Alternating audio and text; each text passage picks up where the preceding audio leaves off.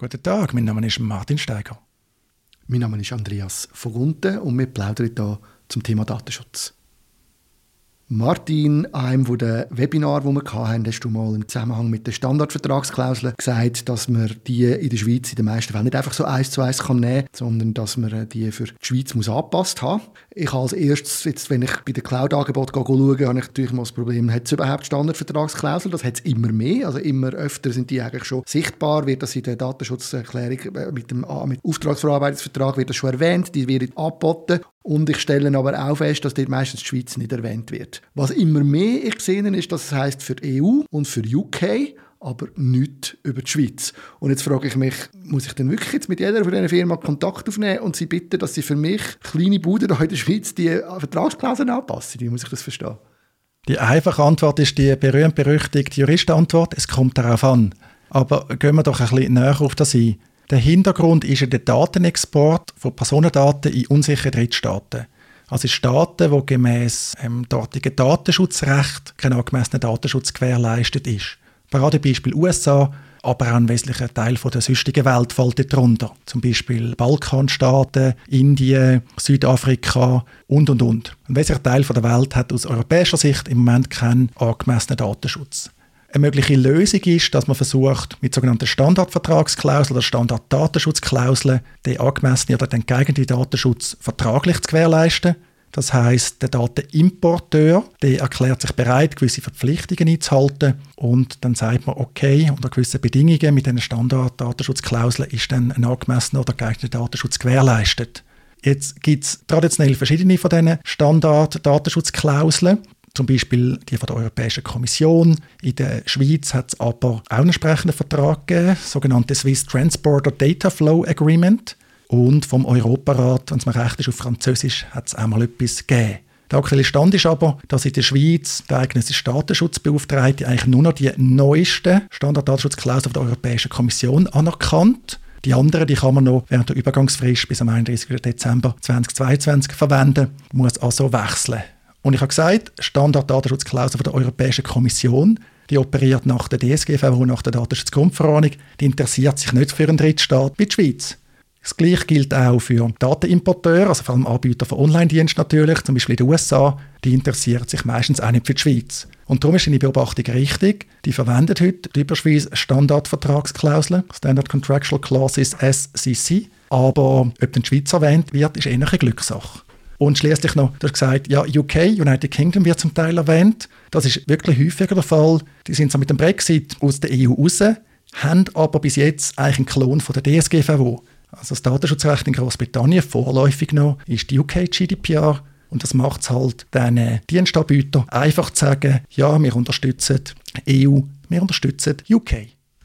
Ja, das ist natürlich für uns in der Schweiz nicht so toll. Einmal mehr. Es gibt immer mehr so Fälle, mich gerade auch in Bezug auf Online-Dienst zu brauchen, äh, dass wir, ähm, dass wir da eigentlich außen vor sind und dass wir durch das eine eingeschränktere Möglichkeit haben, das zu nutzen. Ich stelle, oder habe das Gefühl, das hat vielleicht auch ein bisschen damit zu tun, oder zeigt auch ein bisschen, dass unsere Vorstellung, die wir haben, was unser Standing in der Welt betrifft, vielleicht nicht unbedingt der Realität entspricht. Also klar ist, UK äh, hat die das mehr oder weniger übernommen, ist vorher Mitglied von, von der EU, aber trotzdem ist es so interessant, dass jetzt alle die Firmen eigentlich in der kürzesten kürzesten Zeit in UK aufgeschafft haben und das, dass sie ihren, ihren Vertrag drin haben, ihren Beschreibungen und, und die Schweiz aber nicht. Und mich denkt schon, also wir werden offenbar einfach nicht wahrgenommen. Und ich merke es übrigens auch, wenn ich manchmal mit Firmen rede. Ich tue ja viel auch immer wieder schauen, was gibt es für interessante Produkte, die unseren KMUs könnten helfen, ihr digitales Leben zu erleichtern. Und wenn ich etwas Spannendes sehe, dann schaue ich immer gerade als erstes Datenschutzerklärung an, ob man das überhaupt kann brauchen bei uns. Oder? Und dann gibt es manchmal, dass ich mich bei denen melde und sage, hey, ihr doch die Schweiz mit berücksichtigen. Und das ist oft so, ja, sorry, das interessiert uns nicht. Das ist ein kleines Land. Wir können nicht extra für das, wir möchten EU. Sie sagen meistens, wir haben EU, das muss lange für euch.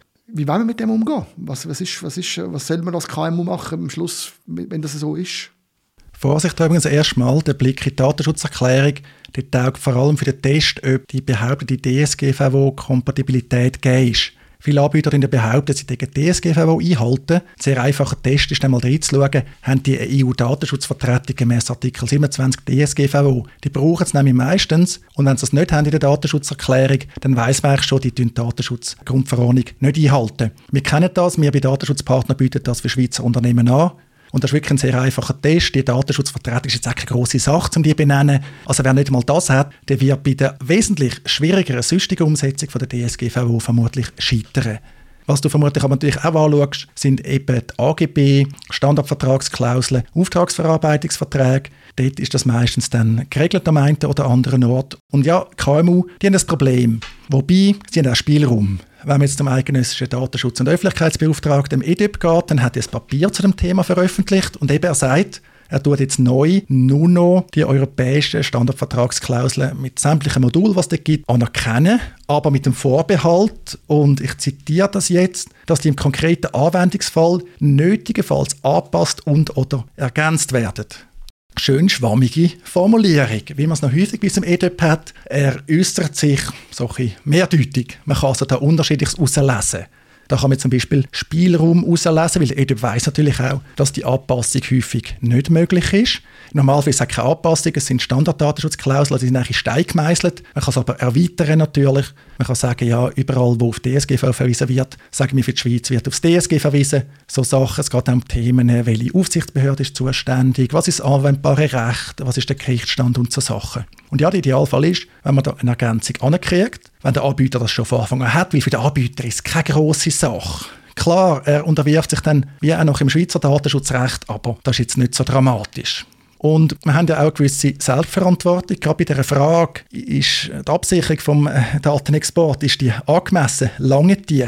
Das ist Selbstverantwortung. Solange kein Kläger, kein Richter gilt, solange keine Aufsichtsbehörde da etwas zu bemängeln hat, hat man da einen grossen Spielraum und muss sich halt überlegen, wie viel Risiko will man eingehen Gerade für KMU muss man häufig sagen, wenn es da Standardvertragsklauseln gibt, nach DSGVO, wird das häufig gut genug sein. Man wird dem nicht darauf verzichten, den Online-Dienst zu nutzen. Je nachdem, wie man es anschaut, kann man so sagen, ja, dann gilt zwar kein Schweizer Recht und so weiter, aber gerade für die betroffenen Personen kann die Datenschutzgrundverordnung und dann ihre Rechte, die die gibt, sogar besser sein.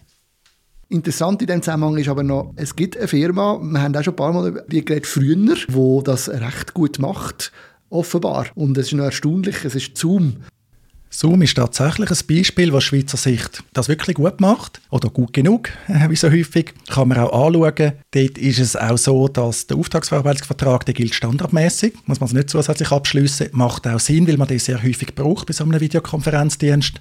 Klammer auf, man kann darüber diskutieren, was für eine Art von Dienst ist das jetzt auch. Je nach Land ist das auch einfach ein Fernmeldedienst, vielleicht dann auch keine Auftragsverarbeitung mehr. Aber vom Grundsatz her ist gut, man hat standardmäßigen Auftragsverarbeitungsvertrag, man hat standardmäßig europäische Standarddatenschutzklauseln und sie verweisen auf die Schweiz.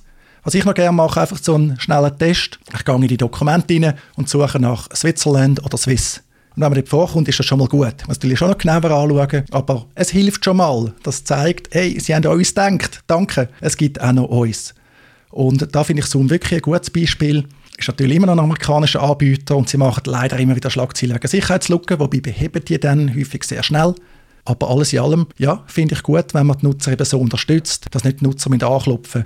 Das ist meine Erfahrung als Anwalt mit Mandanten. Man hat ein tolles Produkt, klopft dann an und sagt, ja, hallo, wir haben das ein paar Fragen, wir sind in der Schweiz. Und dann sagen die, ja, GDPR tun wir natürlich einhalten, bla bla bla. Und die Schweiz, ja, können wir jetzt leider nicht auch noch machen hoffen wir, dass sich das äh, irgendwann noch ein bisschen äh, ändert und dass sie wieder merken, die verschiedenen Anbieter, dass wir auch ein wichtiger Markt sind, nicht nur UK, weil für uns in der Schweiz, glaube ich, für die Wirtschaft ist es von ganz wichtiger Bedeutung, dass wir auch den Zugang haben zu diesen internationalen Anbietern und uns nicht nur auf unseren Binnenmarkt verlassen. Da ist einfach noch zu wenig Fleisch und Knochen. Ja, es ist auch ein Kostenfaktor. Alle, die das Datenschutzrecht halbwegs ernst nehmen, müssen ja Aufwand betreiben, überall dort, wo die europäischen Standardvertragsklauseln im Spiel sind. Das kostet, das summiert sich natürlich. Kann man sagen, ja, die meisten nehmen es eh nicht ernst, aber das ist ja wohl nicht die Idee, oder, dass man sich nicht ums Datenschutzrecht kümmert. Dann haben wir noch ganz andere Probleme, Recht, das existiert, aber irgendwie doch nicht eingehalten wird. Das ist das Problem für sich und es kostet, und das beobachte ich natürlich auch sonst im Zusammenhang mit der Europäischen Union, also unser Abseitsstehen hat einen Preis für sehr viel in der Schweiz, gerade auch für KMU. Und das wäre etwas, wo wir hoffentlich früher oder später wieder offen darüber reden können. Auch das große Thema Rahmenabkommen. Vielleicht gibt es ja früher oder später auch eine Möglichkeit, das Abkommen zum Datenschutz mit der EU abzuschließen.